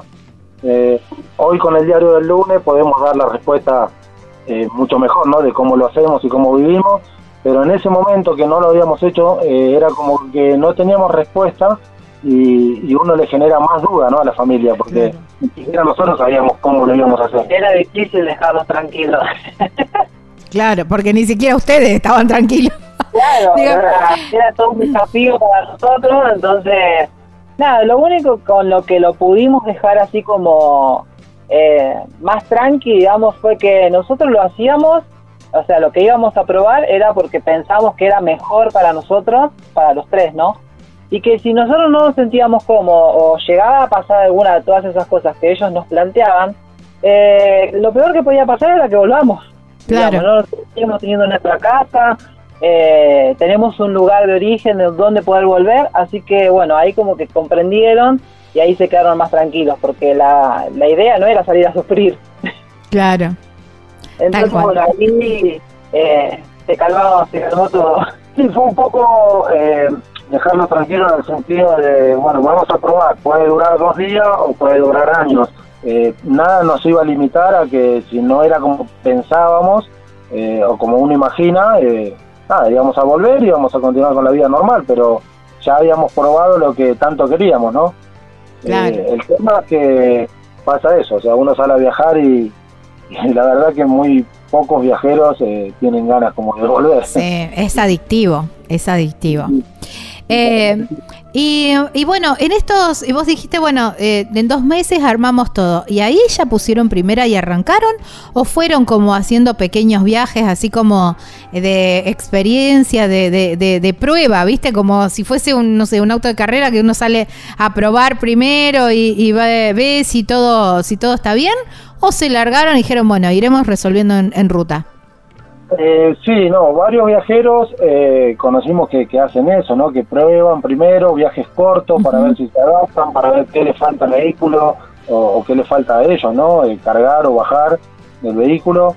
En el caso nuestro, no, en el caso nuestro pusimos primera y salimos rumbo hacia el norte. La idea era hacer eh, Argentina-Alaska, así que pusimos primera y salimos y, las cosas que tendríamos que resolver las íbamos a, ir resolviendo en viaje, ¿no? Eh, si había que agregar algo o bajar algo o ver cómo lo solucionábamos. Eh, éramos conscientes que en todos lados, en todos los países hay, hay cosas para solucionar. Hoy en día está muy modernizado todo con el tema de, envío, de, de todo. Así que nada, no dudamos. Pusimos primera y salimos nomás. Qué bárbaro, qué genio, ¿no? Bueno, vos también, eh, con la seguridad quizás, eh, que vos te das mania para todo y eso también es como te da una tranquilidad y una seguridad de que, bueno, eh, vos podés ir arreglando cuestiones en el camino, cuestiones mecánicas, digo, y todo eso, ¿no? Sí, sí, en ese sentido, bueno, mi, oficio siempre fue ese, ¿no? Tuve taller de, chapa y pintura y siempre estuve con los fierros, con la mecánica, o sea que si bien eh, me quede, me deja un poco más tranquilo, ¿no? El, saber eh, no es algo indispensable tampoco creo en el viaje, porque uno puede saber mucho, pero te quedas tirado en la ruta y te falta un repuesto y te quedas tirado igual por más que sepas. Eh, entonces, a veces cuando me preguntan eso, como, como, uy, yo no sé nada de mecánica y cómo me voy a ir con un vehículo, la verdad que no, no es algo para mí indispensable por el tema de que, nada, uno si no sabe nada de mecánica y anda cerca de su casa con el vehículo y se le rompe, lo lleva un mecánico. Y en viaje sería igual, o sea, se rompe el vehículo y lo lleva un mecánico. O sea, todo tiene como solución, ¿no? En el caso mío sí, me deja un poco más tranquilo saber y poder solucionar ciertas cosas, pero bueno, eh, para la gente que no, no está muy en el tema de los vehículos, no es algo indispensable, digamos. Yo creo que la clave en todo esto es eh, mantener la calma, ¿no? Eh, sí, sí, a veces se hace difícil, eh, en la realidad. Eh, bueno, pasan ciertas situaciones que uno no, no espera, ¿no? Como en la vida misma. Y, bueno, y a pensar cómo la resolvemos, cómo hacemos. Eh, siempre sabemos que hay una solución, pero, pero bueno, a veces es más fácil, a veces se complica un poco más. Y con el apoyo de la familia, nada, siempre salimos adelante. Tal cual, tal cual. Bueno, empezaron eh, este viaje, bueno, pusieron rumbo al norte y se fueron para el lado de las playas. Ningunos pavotes ustedes también. No, la verdad que no. Eh, pasa que si nos ponemos a pensar en los lugares que más nos gustan, digamos la playa, ¿no? Entonces, bueno, como recién arrancábamos, eh, también es difícil sacar el modo turista, o sea, ese periodo de adaptación, ¿no? Eh, de ser viajero no es lo mismo que ser turista. Entonces, bueno, nada, eh, nos encaramos para Brasil. Así que ahí hicimos hasta casi Río, todas las playas. Y, bueno, también ahí fuimos probando bastante con el tema del trabajo, de vender, que no teníamos experiencia en el viaje. Así que fue todo un desafío, pero bueno, nuestro lugar de trabajo la verdad que estaba bárbaro, agua calentita, arenas blancas, así que eso súper. ¿Y cuándo fue esto que se sacaron el traje de, turista y se pusieron eh, el, traje de, viajeros, digo yo? ¿Y mm, cuándo hicieron ese, ese clic que dijeron, bueno, eh, esto es nuestro modo de vida ahora? Eh, mira, es un poco difícil saber eh, cuándo uno pasa ¿no? de ser turista al ser viajero, ya que por lo menos en el caso nuestro no fue algo tan así de golpe. Eh, sí habíamos salido con muy pocos ahorros eh, y sabíamos que no iba a durar para mucho. Entonces la idea fue desde el día uno empezar a trabajar sabiendo también que no teníamos experiencia y que nos iba a costar y que no nos íbamos a poder solventar, digamos, desde el día uno que trabajemos. Pero bueno, digo, mientras amorticemos un poco el gasto, eh, ya como que estaba bien, ¿no? Y hasta empezar a tomar experiencia. Entonces, eh, eso fue lo que hicimos. Desde que salimos empezamos a, probar con la mesita y las artesanías y las cosas que, que vendemos. Eh, como te digo, sin saber dónde poner las cosas, cómo, cómo vender, o sea, inexpertos totales. Pero bueno, de a poco íbamos eh, no solventando el viaje, sino amortizando un poco los gastos al principio. Claro. Y eso creo que con el tiempo y la experiencia, bueno, en Brasil se complicó un poco por, por el tema del idioma, ¿no? Eh, que si bien habíamos ido a Brasil varias veces de, vacaciones, digamos, como turista, no es lo mismo estar, eh, tener que vender, que uno tiene que explicar el viaje y explicar que con eso solventamos el viaje. Eh, cuando uno no sabe el idioma es como que no le puede llegar a la gente, digamos, con, con lo del viaje, ¿no? Claro. Entonces se reducen las ventas a solo se vende eh, al que le gusta la pulserita y la compra y nada más, sin tener que hablar, o hablando muy poco, pero no eh, con la historia de viaje, ¿no? Que, es lo que, lo que más conmueve, digamos. Claro. Una, una de las herramientas, y, Laura recién te escuchaba decir, eh, sí, mucha inexperiencia. Eh, creo que una de las eh, de los tips así o del, del, del, del ABC es eh, esto, ¿no? Vender el viaje, vender el el, proyecto para que quien, quien te compra esa pulsera, esa artesanía, esa torta o lo que estés vendiendo, no lo compre por el objeto en sí, sino eh, apoyando a tu proyecto, ¿no? Sí, la verdad es que es eh, un poco y un poco, ¿no? O sea, hay mucha gente, la verdad, que, que se recopa con esto, con el tema de viajar y, bueno, se sorprenden ¿no? con esta idea de vivir adentro de un vehículo tan pequeño que si bien tenemos todo, la verdad que es súper reducido a lo que eh, uno puede tener en una casa, ¿no? El confort.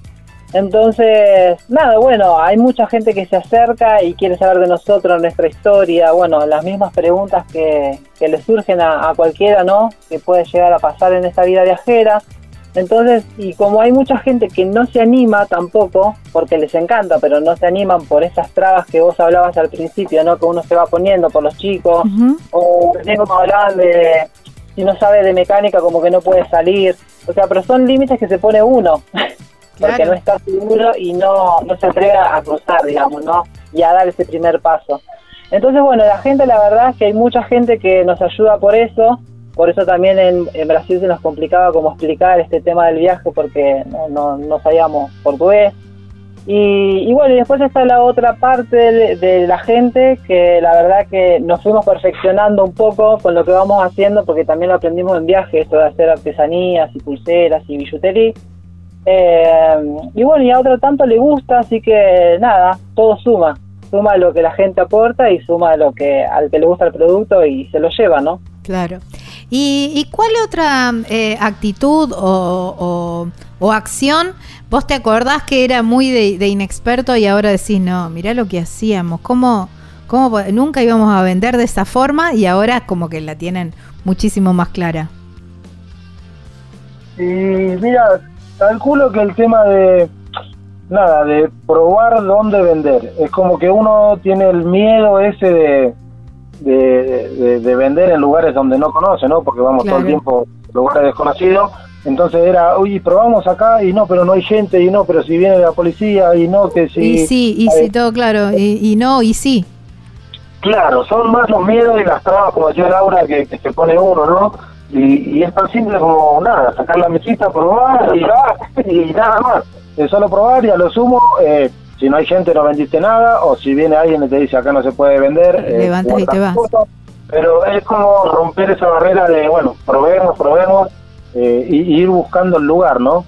Eh, creo que en eso sí éramos bastante inexpertos y la mayoría de las veces terminábamos ni siquiera probando por, por trabas que nos poníamos nosotros. Sí, eso es verdad. Y, y otra cosa que me acuerdo es en el tema de los gastos también, que uno eh, al empezar a vivir esta vida viajera, eh, como que reduce gastos, pero en ese momento se piensa que ya es eh, nada, el viajero, y después te das cuenta con el tiempo de que nada, no ahorrábamos nada, o sea, cambiar una marca de algo en el súper no, no, no te hace gran diferencia ¿no? A, lo que es la vida viajera. Claro. Entonces, Eso... lo mínimo. Ustedes se habían puesto... Ah, perdón. No, te pregunto, ¿usted se habían puesto como al principio como muy ratones que no querían gastar en nada o al revés? No, al revés. Al ah, gastaban. por eso decíamos que... Eh, Ese es modo turista, cargar, cargar en el chango. Claro, de turista a viajero, digamos, como vamos a 15 días de vacaciones, quiere disfrutar hasta lo último, digamos. Claro. A, a comer afuera. Bueno, nosotros eso de ir a comer afuera, la verdad que lo tuvimos como muy en cuenta desde el principio y tratamos de no hacerlo, pero de todas formas, cuando íbamos al súper o no sé, en otros gastos, era como gastar, gastar, gastar, gastar. Y bueno, y después uno se da cuenta que en realidad no necesita tantas cosas, o sea, vamos y compramos para el día o para dos o tres días, depende, porque a veces eh, planeamos, por ejemplo, no sé, irnos a la montaña, entonces sabemos que necesitamos tener acopio para un par de días, entonces vamos al súper, compramos, pero no esa compra del mes, por ejemplo, que, que hacíamos claro, en casa. Ah, claro, que aparte es peso en la camioneta. Claro, o sea, por eso hay que pensar en un montón de cosas que al principio no nos dábamos cuenta. Cargar un montón de cosas eh, nos hace que esté más pesado, eh, que sí, quizás entre, quizás entre en el motorhome, pero a la vez eh, después cuando tenés que sacarlo, tenés que sacar mil cosas antes, ¿entendés? Claro. Entonces decimos, ¿por qué tantas cosas y no era necesario? Pero todas esas cosas te vas dando cuenta, digamos, eh, durante el viaje, ¿no? De la experiencia, cuando vas adquiriendo experiencia. Tal cual. Bueno, ya en un ratito nos vamos a ir metiendo bien en el viaje, los, los lugares, cómo, cómo van eligiendo los itinerarios. Les voy a pedir si me pueden esperar un ratito, que vamos a ir a, una, a, a un tema, a una tanda, y en el próximo bloque ya nos metemos bien de lleno en el viaje. ¿Puede ser? Claro, buenísimo. Bueno, dale. Bueno, estamos hablando con Laura, Leo y Serena, que está jugando eh, con otros niños viajeros, que ellos son kilómetros de felicidad. Ya venimos.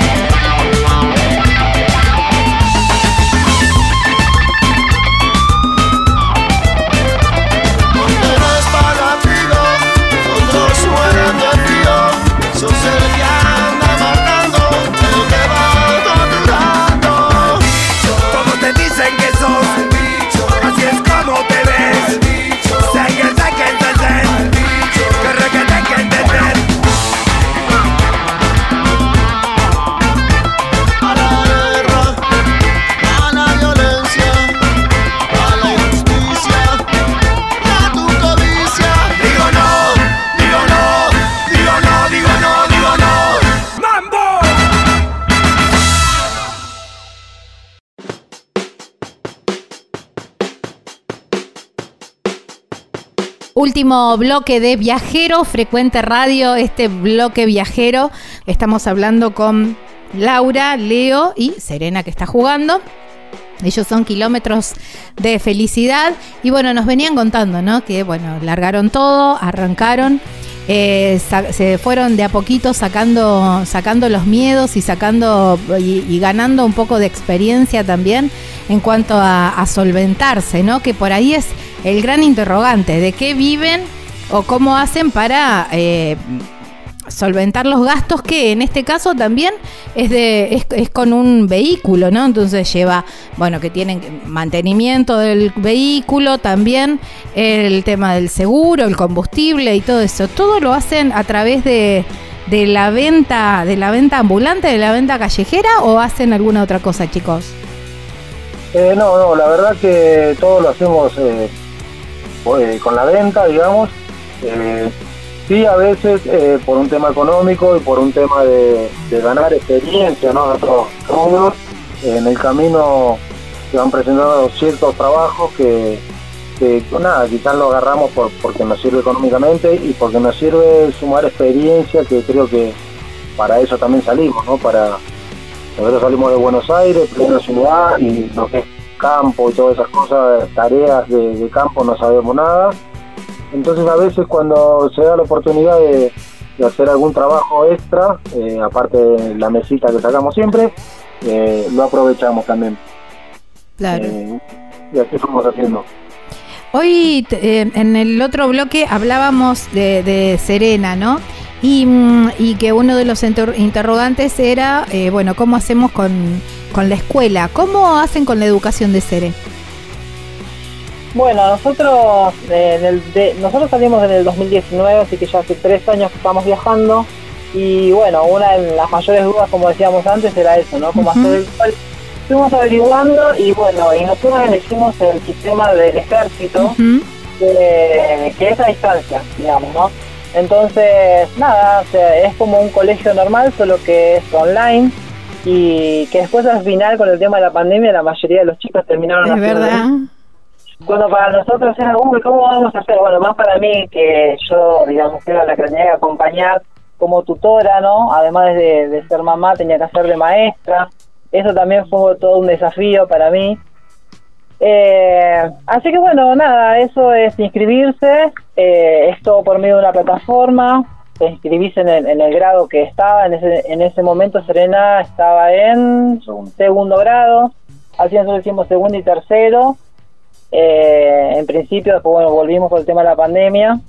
Pero bueno, nada, eso, que te dan todo el contenido del año, vos eh, te manejás con la plataforma, con un calendario, por cuatrimestre se van rindiendo la- los exámenes, ¿no? que ella los tiene que hacer de puño y letras, se envía por correo postal y eso queda en el colegio. Y bueno, rinde como, como rinde en el colegio normal, digamos, ¿no?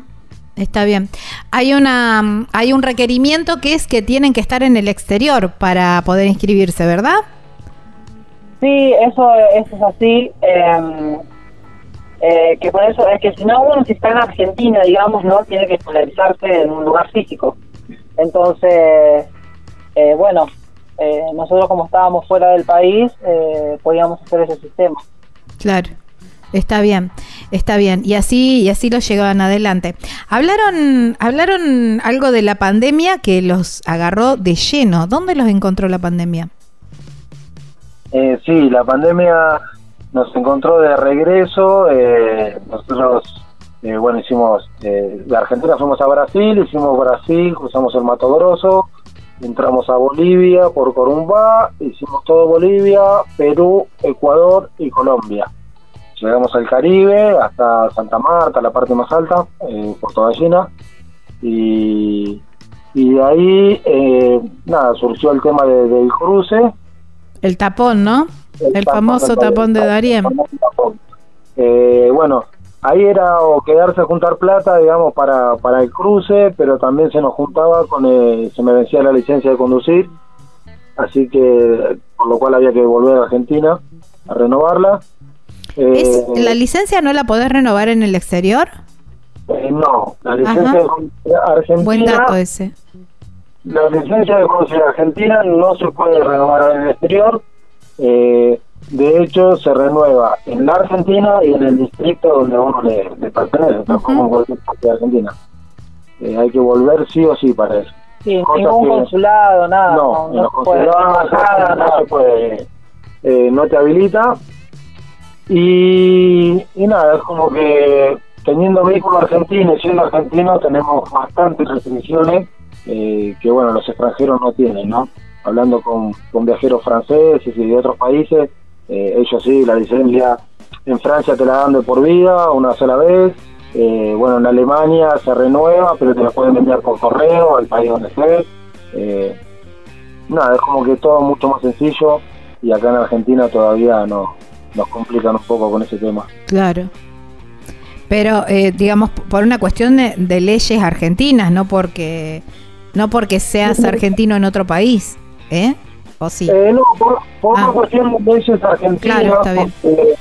uno en el exterior, digamos, eh, entra como turista con el vehículo de turista y la licencia eh, que te avala, digamos, la, la Argentina, ¿no? Claro, está este bien. Eh, porque también otra opción es hacerse la residencia en otro país y sacar residencia, eh, la licencia en, en el país donde hiciste la residencia, pero eso no te autoriza a manejar un vehículo argentino, eh, que es un vehículo de turismo, ¿no? En este caso afuera. Ah, Eh, mira. Ese, ese es el gran problema, porque en Ecuador no se pone uno puede hacerse la residencia, sacar licencia ecuatoriana y estás apto para manejar, pero vehículos ecuatorianos, no vehículos argentinos. Eh, así que bueno, en este caso que el motorhome nuestro es argentino y nosotros también, estando en el exterior, sí o sí hay que volver a, a renovar la licencia acá. Mirá Argentina. vos, qué buen, qué buen dato que tiraron, porque la verdad que nunca me había aparecido esa, eh, esa charla, digamos, con ningún viajero, nunca le había preguntado cómo era el tema de, del carnet. Así que, o si vas a emprender un viaje largo, pensar renovar el carnet para que te den en 5 o 6 años, no sé cuál es el máximo, como para tener un buen margen. Y la realidad es que depende también de- del tipo de vehículo, ¿no? En el caso nuestro, que es un Iveco y es más de 3.500 kilos, eh, uno le da la, la, la categoría profesional, digamos, ¿no? Para este tipo de vehículos. Ah, claro. Entonces el máximo, en mi caso que tengo 43 eh, años, es de dos años el máximo y pasando los 45 es de un año. Uf. Eh, el tema es como, como decimos siempre, es una, un, un problema, es una traba, porque en vehículos más pequeños uno tiene la licencia común que le dura cinco años. Claro, claro, es verdad. Pero bueno, eh, también eh, lo que decimos siempre ahora, bueno, vivir viajando eh, te da, o sea, el vehículo te da esa comodidad, ¿no? Que es más grande a, a un vehículo más pequeño, que uno pone en la balanza eh, volver una vez por año, o sea, en mi caso cada dos, ¿no? Pero después de los 45, volver una vez por año a sacar la licencia y tomarlo como excusa para ver a la familia o algo y seguir de vuelta, eh, porque uno puede volver en avión, digamos, ¿no? Eh, Claro, no- sí, sí, sí, es verdad. eh, y tomarlo como excusa y vivir todo el año, digamos, bien y cómodo en un vehículo grande, eh, o comprar algo más pequeño y no haría falta volver, eh, o sea, Claro. salvo cada cinco años, pero resignar un poco el, el tamaño del vehículo, ¿no? Claro, vivir la comodidad. más chico. Claro, bueno, cosas para Sí, poner. digamos. Claro, para poner en la balanza. Eh, Claro. Bueno, y com- comentábamos esto a partir de, de decir, bueno, ustedes ya venían, llegaron hasta, hasta Colombia, se encontraron con el tapón de Darien, tomaron esta decisión de volver y, mm, y empezaron a, a bajar sin tener idea o ya tenían idea de que se venía un virus que venía causando estragos. Eh, no, no, la verdad que no teníamos ni idea en ese momento. Eh, la idea de volver fue para hacer lo de la licencia de conducir, solucionar unas cositas en Argentina y embarcar desde Uruguay a Panamá, que habíamos averiguado y el gasto era muy similar a cruzar de Colombia a Panamá. Mirá, Eh, cruzarlo en Uruguay era básicamente lo mismo. Entonces, bueno, decidimos bajar con el vehículo, solucionar lo de la licencia, todo eso, y la idea era desde Uruguay eh, embarcar a Panamá y seguir rumbo norte, ¿no? Eh, a todo esto empezamos a bajar y en Bolivia eh, declararon pandemia, para nosotros era todo nuevo. Eh, estuvimos un año eh, en Bolivia, de marzo del 2020 a marzo del 2021 que, que pudimos cruzar. Eh, quedamos ahí atrapados en Bolivia. ¿Y cómo fue esa vivencia? Y la verdad que, bueno, viéndolo desde ahora, la verdad que fue hermosa. eh. Nosotros llegamos ahí con... Nosotros cuando decidimos bajar de Colombia, yo de subida, como te contaba, de, de probar otras cosas también de trabajo, de subida en Bolivia, había restaurado una una Westfalia, eh, ya que mi trabajo siempre fue chapa pintura, todo eso. Ujú. Hablando con un, con un chico de Bolivia, quería que le restaure la combi. Bueno, restauré este vehículo, a raíz de eso me salieron muchísimos trabajos más. Eh, que ya dije, no, vamos, nosotros seguimos viaje, recién salimos a viajar y no era la idea quedarme Claro. meses parado. Así que nada, seguimos para arriba y un chico me dijo, yo te espero. Eh, quería pintar un jeep y me dijo, sí, yo te espero. Digo, pero yo voy a tardar como cuatro años, cinco años, nosotros vamos a Alaska. Yo te espero, me decía él. Qué Y bárbaro. siguió la conversación. Entonces cuando estábamos en Colombia, y habíamos decidido bajar, eh, lo llamo por teléfono y me dijo, yo te estoy esperando, cuando vengas en ese trabajo. Eh, así que bueno, bajamos medio rápido hasta Bolivia con la idea de hacer ese trabajo y ya después entrar a Argentina. Eh, y así que bueno, llegamos a Bolivia, nos agarró la pandemia, nos tuvimos que quedar en Bolivia un año, pero dentro de todo la pasamos bien, uno se, se reinventa. Eh, estuve arriba de una montaña arreglando motos porque no, no podíamos salir de esa zona y llegar a la zona de donde tenía que restaurar el jeep eh, porque primero se había cerrado todo interprovincial Claro, ¿no? sí, sí, sí, que no podías salir de tu casa. Claro. Así que nos reinventamos, me puse a arreglar una moto y a raíz de esa moto me trajeron otra y otra y otra y estuve cuatro meses arriba de una montaña en Bolivia arreglando motos y, y después de ahí pude lograr llegar a, a donde tenía que hacer el trabajo y ahí nos quedamos ocho meses más. Así que básicamente la pasamos bien, trabajo tuvimos, estábamos con gente muy linda y, y estábamos en un pueblito súper tranquilo que prácticamente ni se usaba el barbijo porque era re Ah, qué bueno. Cuando acá estaba todo complicado, nosotros la verdad que, que estábamos súper allá. Así que estábamos en un huerto orgánico, eh, que ahí nos habían alojado y teníamos comida, teníamos huerto, teníamos gente súper copada y, y pasamos un año maravilloso, la verdad. Mira vos. Mira vos, ¿eh? Que, podría haber sido eh, una, una fea experiencia y sin embargo quedó, quedó buenísima. Sí, la verdad que sí. Quedó buenísima. Bueno, hice mm, y al final con la licencia requete contravencida, Leo. Sí, eso sí. Eh, bueno, después de estar un año ahí, eh, se nos había complicado un poco con el tema de que no nos renovaban la, la visa en Bolivia, así que nosotros estábamos con militares, eh, la licencia estaba vencida, eh, bueno, teníamos todo vencido en realidad, así que fue una experiencia también poder cruzar y, llegar a casa con todo vencido, pero bueno, se sumaron otras otras cosas que me había llegado una noticia de que mi papá estaba muy enfermo. Y después de tantos pedidos a migración, el consulado, la aduana, a todos lados y no nos dejaban pasar, eh, la jefa de migraciones de acá de Argentina no, nos autorizó a, a poder ingresar. Y, y bueno, con el permiso ese y en plena pandemia que no se podía parar en ningún lado, logramos cruzar la frontera y pedirle derecho a esta casa eh, así con todo vencido, ¿no? Porque nos habían autorizado a eso, a llegar rápido a casa y hacer cuarentena ahí. Claro. Así con la vete vencida, la licencia vencida, eh, nosotros también estamos todos Claro, pero bueno, eso fue algo que, que sobrepasó toda la situación, ¿no? Claro, O sea, sí, porque hubo.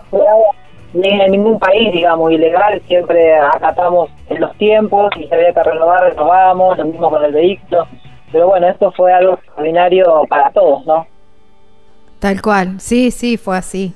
De hecho, eh, los, los permisos también se extendieron y todo eso, ni hablar, ni hablar. Así que bueno. Eh, y bueno, post pandemia dijeron vamos a recorrer la Argentina y pusieron en rumbo al sur. Ahí fue donde nos conocimos. Claro, es que nosotros aprovechamos ahí. Pasa que, bueno, la idea es seguir viajando. Nosotros volvimos a, a casa, ¿no? Y nos replanteamos, eh, bueno, ¿qué vamos a hacer con el tema de la pandemia? No podíamos volver a cruzar fronteras. Entonces, bueno, con el tema del colegio de Cele, eh, una vez que estábamos en, en Argentina, nada, se tuvo que escolarizar, así que ya sabíamos que todo este año íbamos a estar en casa. Eh, entonces apenas se terminó el colegio, eh, salimos otra vez, ya nos organizamos para... Nada, que quisimos retomar esta vida, nos fue bien, la pasamos súper, eh, aprendimos un montón y la verdad es que estar en casa a, salir a viajar, decidimos volver a salir a viajar. Entonces, bueno, nos vinimos para el lado del sur por el tema de que como estaba complicado cruzar fronteras, dijimos, bueno, aprovechamos a, a viajar un poco por acá, porque nosotros, eh, nada, viajamos, cuando salimos hicimos un par de días en Entre Ríos y ya después cruzamos a Brasil. Así que, bueno, recorrimos como dijo Leo antes, llegamos hasta, hasta Río Gallegos y el glaciar, y de ahí estamos subiendo por la 40, eh, recorriendo un poco por acá. Eh, ¿Qué diferencia hay entre viajar eh, en la Argentina y, y viajar en el exterior? Por, los, por el resto de Latinoamérica, ¿no? Porque ustedes estuvieron por Latinoamérica. Sí. Eh, mira, de acuerdo a nuestra experiencia, eh, creo que con esto de la pandemia se hizo un boom ¿no? mundial de esto de, de viajar y de, de emprender un poco esta vida, gente que no tenía ni, ni idea de esto, empezó a seguir a viajeros, a, a mirar este, tipo- este estilo de vida. Creo que en Argentina creció muchísimo a partir de la pandemia todo esto. Entonces, eh, la diferencia que noto es que en Argentina se está complicando un poco con el tema de, de los lugares, ¿no? Dónde parar, dónde pernoctar. Eh, se hizo un boom y se llenaron muchos lugares digamos, turísticos este, esta temporada, viajeros. Eh, y nada, y como, como sabemos también, eh, nosotros vivimos de esta manera y hay muchos viajeros que, que salen a rodantear y a, y a disfrutar y está perfecto, pero uno tiene que ser consciente de cuidar los lugares para, Exacto. para el propio, para el que viene atrás, ¿no? Y creo que eso no está pasando mucho en Argentina, entonces nos encontramos con que estamos muy limitados en ciertos lugares lindos para conocer, eh, que no te dejan pernoctar, no te dejan parar. Eh, nada, y uno va perdiendo esos lugares y es una lástima porque uno tiene que acoplarse a, a este ritmo de vida y, y acatar ciertas normas ¿no? que, que- que existen para, para convivir, digamos, en este, en este tipo de espacios. Claro. Porque es una lástima ir perdiendo lugares eh, donde ya no se puede parar y no son pocos. Eh, nos, nos viene pasando acá en el sur que en la mayoría de los lugares que sin motorhome no se puede parar, no puedes estar de noche, acá sí, pero un rato de día y de noche no.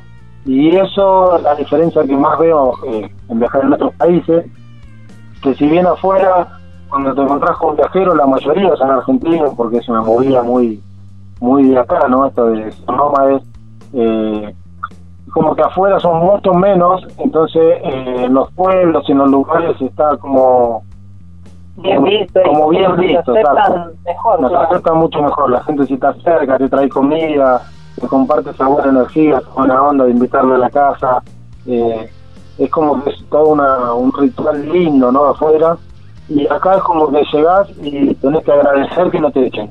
Eh, Si ya no te echan del lugar es como que ya está bien.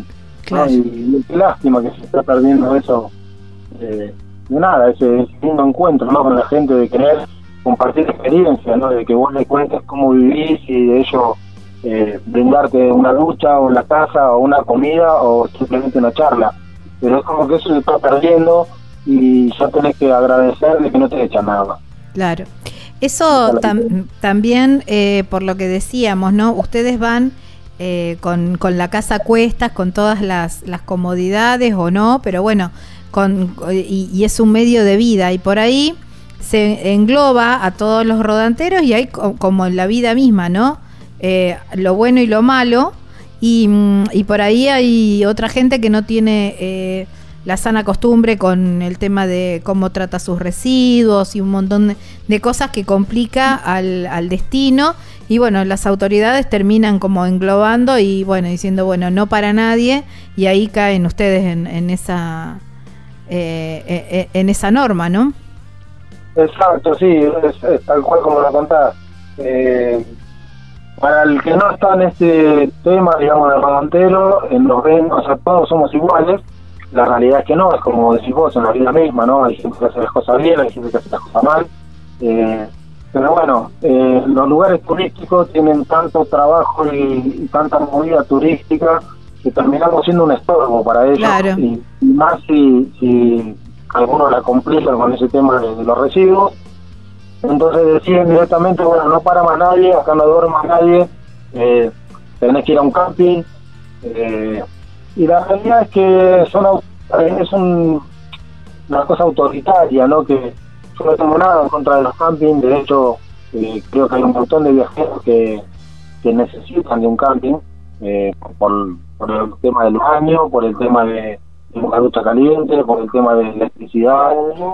Eh, hay gente que vacaciona con los vehículos y no están adaptados Claro. digamos, para hacer una vida nómade como el nuestro. Nosotros vivimos 24-7 acá adentro. Entonces nosotros sí tenemos luz, tenemos todo, porque vivimos acá. Pero es un gasto muy grande que hay que hacer en el vehículo. Para de repente, si uno quiere vacacionar y, y estar 15 días, un mes de vacaciones, no se justifica y es preferible pagar un camping Claro. y, y entrar para lo que sea. Entonces, al que lo necesita lo veo bárbaro. Eh, pero nosotros, en el caso nuestro, que vivimos de esta manera y no lo necesitamos, eh, nada, no, no estamos acostumbrados ni ir a camping ni nada, porque para eso somos autosuficientes. Y, y estaba mal, digamos, ¿no? que nos saquen de todos lados, eh, porque no podés estar en, en la plena naturaleza, digamos. Claro, sí. Pero- Es verdad, se dio mucho- es entendible por eso, porque uno, entiendo ¿no? a, la- a las autoridades que uno trata de mirarse y hacer hermoso el lugar para que el turista se vaya conforme, y de repente hay algunos tirando las aguas o algo y no es nada bonito para ninguno. Claro. Eh, pero bueno, creo que a, a lo que hablábamos antes de la diferencia de viajar en Argentina y afuera, creo que la mayor diferencia que sentimos es, es esa, ¿no? Que afuera no, no hay tanta cantidad de viajeros, entonces no pasa tanto eso y es muy raro llegar a un lugar y que te digan acá no te puedes quedar. Claro. Y acá en Argentina nos está pasando como que todo el tiempo. Es, Claro, nosotros que pensamos que acá iba a ser más fácil, digamos, ¿no? De ser local, qué sé yo. Y bueno, y, y estábamos acostumbrados a eso, que por ahí nosotros llegábamos a un lugar y preguntamos, siempre preguntamos eh, si nos podemos quedar o si paramos, no sé, en la puerta de una casa. Generalmente paramos en las plazas, igual cuando no conocemos, nos bajamos temprano, recorremos un poco el lugar y preguntamos si nos podemos quedar y la verdad es que nunca nos dijeron que no. claro. Entonces, ahora estar acá en Argentina y, y ver carteles por todos lados, porque ya directamente si preguntas, ahora te ponen el cartel. Te dicen que no. Pero ahora te clavan carteles en Sí, todos lados. O sea, motorhome, en casilla, o sea, no se puede en ningún lado, supuestamente. Y es como medio raro. Claro. Sí, sí, sí. Chicos, se me fue de nuevo el tiempo, no lo puedo creer. Eh, agradecerles muchísimo por, eh, por esta linda charla. Esperemos que con esta charla alguien más se anime a, a- a viajar. A lo mejor como, como empezaste, como empezaron ustedes, de decir, bueno, compro para la época de vacaciones y después, bueno, dicen, mirá, esto es mi estilo de vida, quién sabe. Pero si con esta charla logramos que a alguien le pique el bichito viajero, estamos más que conformes. Claro, sí, nos Seguramente, encanta. seguramente nos encanta y ojalá que, a alguno le pique el bichito que lo podamos encontrar en la ruta y compartir experiencias. Ahí está. Bueno, por ahora están eh, circulando la 40, así que si encuentran un, un Ibeco ploteado con kilómetros de felicidad, ahí están, ¿eh? Laura, Leo y Cere, y bueno, cómprenle alguna, al- algún objeto para poder bancar el viaje. Sería bienvenido, y si no, con solo saludarnos o, o una charla estaría buenísimo igual. Ahí está, ahí está. Abrazo enorme, chicos, y buenas rutas. Gracias, muchas gracias. Bueno, seguimos en contacto. Bueno, Claro. mm, estábamos hablando con eh, Leo, Laura y bueno, y Cere que, que está jugando por ahí con otros niños viajeros. Ellos son kilómetros de felicidad. Síganlos en las redes sociales y ap- apoyen su proyecto. Wow, qué lindo el programa el de hoy. Espero que les haya gustado tanto como a mí hacerlo. ¿eh? Nos volvemos a encontrar la próxima semana en este mismo horario, en esta misma radio, para un nuevo Viajero Frecuente Radio y seguir recorriendo nuevos destinos. Chau, chau, buena semana.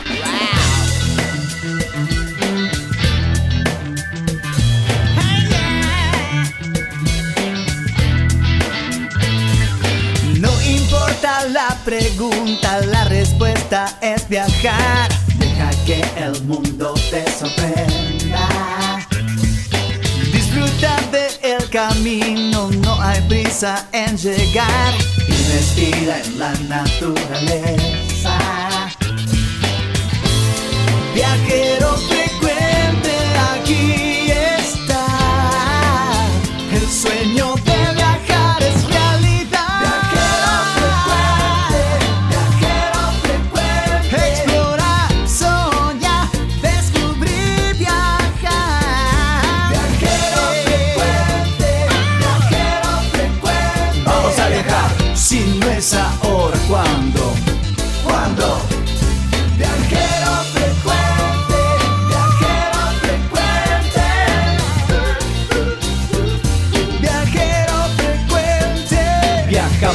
cambiarle la ropa al alma.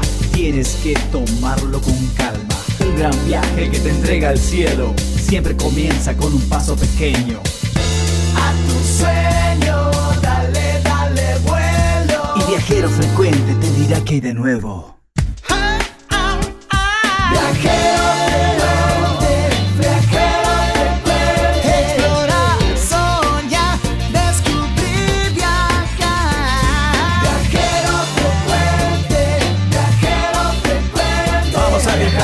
Si no es ahora, ¿cuándo? ¿Cuándo?